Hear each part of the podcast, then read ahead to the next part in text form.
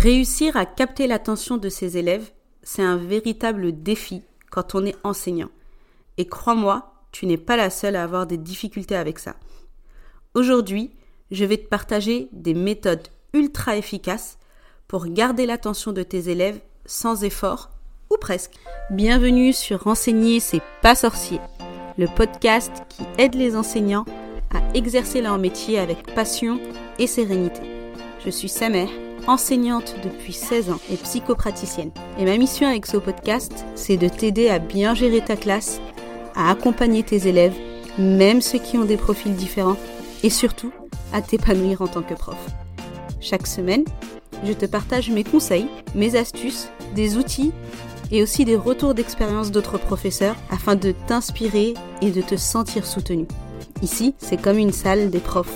On est entre nous, dans la bienveillance et le respect, au service d'une mission commune, l'éducation des enfants, qui sont les adultes de demain.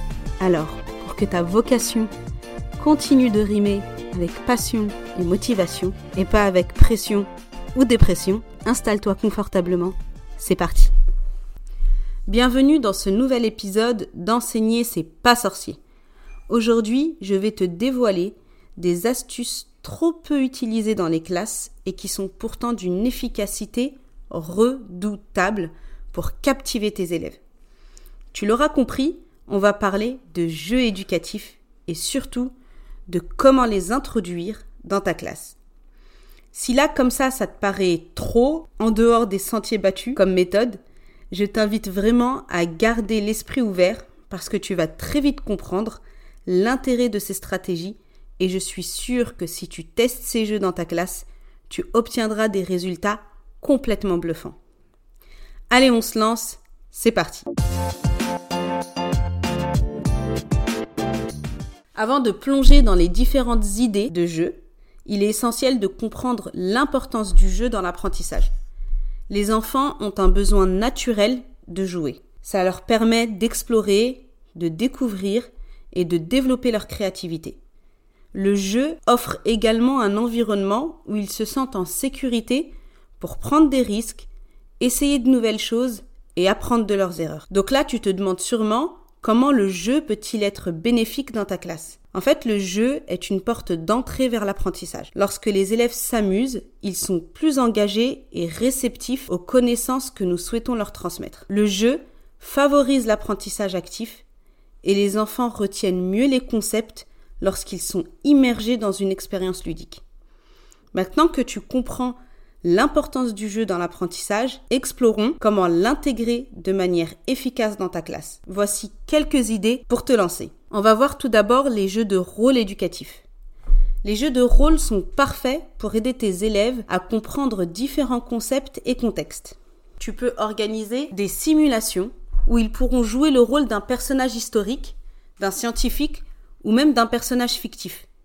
Laisse libre cours à leur imagination tout en apprenant de manière ludique. Personnellement, j'ai essayé régulièrement cette approche avec mes élèves et c'était incroyable de voir à quel point ils étaient impliqués. Les jeux de rôle les ont aidés à développer leur empathie et leur compréhension des événements historiques et cela leur permet vraiment d'ancrer leurs connaissances apprises lors de ce jeu et sur du long terme. Une autre idée d'approche ludique à intégrer dans ta classe, ce sont les défis et les énigmes.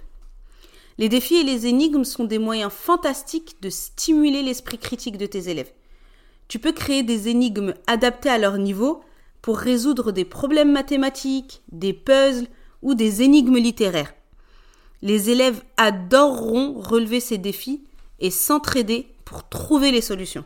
Tu peux même en faire un rituel dans la classe. Par exemple, avec l'énigme du jour, à un moment de la journée où habituellement tu sens que les élèves décrochent Juste avant la récré, par exemple. Tes élèves vont adorer. Une dernière méthode ludique que tu peux intégrer dans ta classe pour apprendre en s'amusant, c'est les jeux de société éducatifs. Les jeux de société éducatifs sont une mine d'or pour l'apprentissage. Ils couvrent une multitude de sujets tels que les mathématiques, la géographie, les sciences et bien plus encore.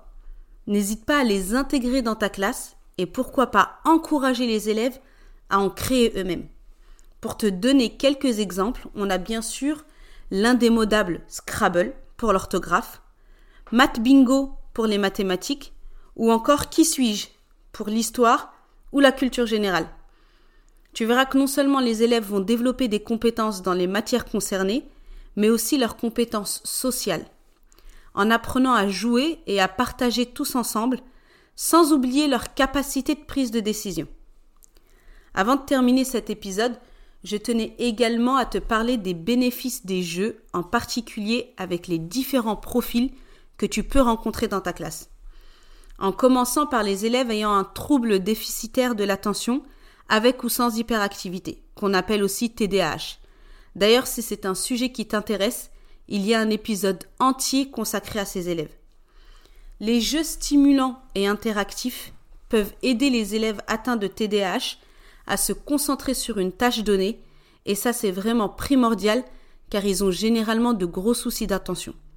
Donc le jeu, que ce soit un jeu de rôle, un jeu de société, un défi, une énigme, ça va vraiment leur permettre d'avoir tout leur focus au même endroit dans une durée de temps limitée. Évidemment, faut pas que ça dure trois heures non plus. Et ce qui est génial, c'est que les jeux leur permettent également de canaliser leur énergie de manière positive tout en développant leur capacité d'attention, comme on vient d'en parler, mais aussi leur mémoire. Intégrer une dimension ludique dans ta classe, ça va aussi beaucoup plaire à tes élèves au potentiel qui vont avoir tendance à s'ennuyer rapidement, à avoir besoin d'être stimulés et de faire des choses assez variées. Donc ça va complètement leur correspondre. Et pareil pour les élèves hypersensibles. Les jeux peuvent créer un environnement rassurant et apaisant pour eux. En fait, en organisant ces jeux, tu leur offres un espace où ces élèves peuvent s'exprimer librement, sans pression, et développer leur confiance en eux, ce qui est généralement un gros point bloquant avec ces élèves qui doutent d'eux en permanence. Voilà, chère enseignante, comment introduire le jeu dans tes cours pour capter l'attention de tes élèves. Le jeu est une approche puissante qui permet d'épanouir les enfants tout en les aidant à apprendre de manière ludique et engageante. Le jeu est une approche puissante qui permet d'épanouir les enfants tout en les aidant à apprendre de manière ludique et engageante. N'oublie pas que chaque enfant est unique et en intégrant des jeux dans ta classe, tu leur offres des opportunités inestimables pour grandir et s'épanouir. Si tu as aimé cet épisode, abonne-toi sur ta plateforme d'écoute préférée pour ne pas rater les prochains épisodes d'Enseigner, c'est pas sorcier. Merci d'avoir écouté cet épisode d'Enseigner, c'est pas sorcier jusqu'à la fin. Si tu l'as apprécié, je t'invite à le partager à d'autres enseignants et enseignantes. Et pour ne pas rater les prochains épisodes, abonne-toi au podcast sur ta plateforme préférée. À bientôt!